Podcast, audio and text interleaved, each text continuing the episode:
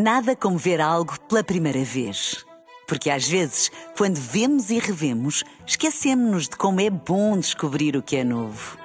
Agora imagine que viu o mundo sempre como se fosse a primeira vez. Zais. Veja como se fosse a primeira vez. Um dia na história com Carlos Bastos. Mr. Gorbachev, tear down this wall. I have a dream. Aqui, posto de comando do movimento das Forças Armadas. Sim, é, é, é, é fazer a conta. Houston, we have a problem. Yes, we can. And now for something completely different.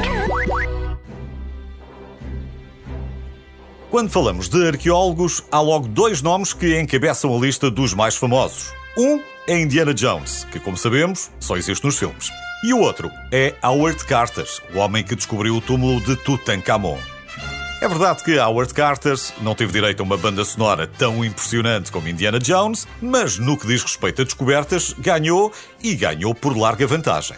Howard Carter nasceu em Inglaterra e o seu pai era um pintor talentoso que se esforçou por incutir o gosto pela arte nos seus oito filhos. Howard deve ter sido muito bom aluno, herdou o talento do pai e aos 17 anos já estava a trabalhar no Egito sob a supervisão de alguns dos maiores arqueólogos do seu tempo. O seu trabalho, basicamente, era copiar e desenhar as inscrições dos túmulos. Depois de 10 anos bem-sucedidos de trabalho de campo, onde descobriu o gosto pela escavação, Howard Carter foi recompensado com a nomeação para o cargo de inspetor de monumentos do Alto Egito. Como era muito novo, esta nomeação fez com que surgissem os inevitáveis ciúmes dos colegas mais velhos e Howard Carter acabaria por perder a paciência e demitir-se. Talvez tenha sido a sua sorte.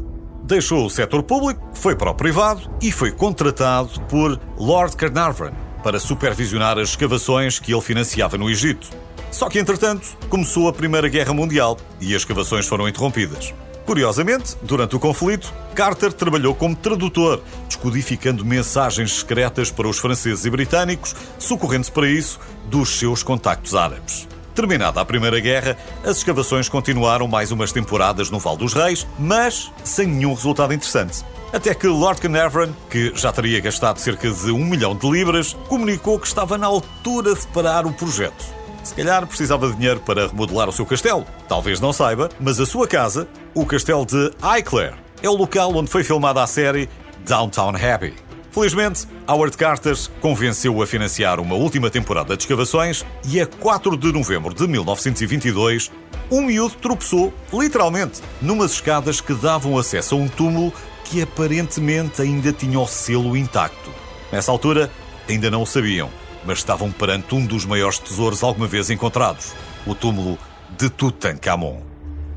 O túmulo continha 5.398 objetos, incluindo um sarcófago de ouro maciço, a máscara mortuária de Tutankhamon, tronos, arcos e flechas, trombetas, cálices, bengalas, sandálias, roupas de linho, etc, etc, etc. Howard Carter levou uns bons 10 anos para catalogar todos os objetos. O valor deste tesouro é incalculável porque, mais do que todo o ouro e joias, o túmulo de Tutankhamon é uma autêntica cápsula do tempo que nos permite ter uma ideia de como era a vida há 3.300 anos. E isso não tem preço. No entanto, ainda permanecem algumas perguntas. Como morreu? Quem eram verdadeiramente os seus pais? Ou porque foi enterrado num túmulo tão pequeno para um faraó? Há quem defenda que possa ter morrido inesperadamente, antes da conclusão do grandioso túmulo real, fazendo com que a múmia de Tutankhamon fosse sepultada num túmulo destinado a outra pessoa.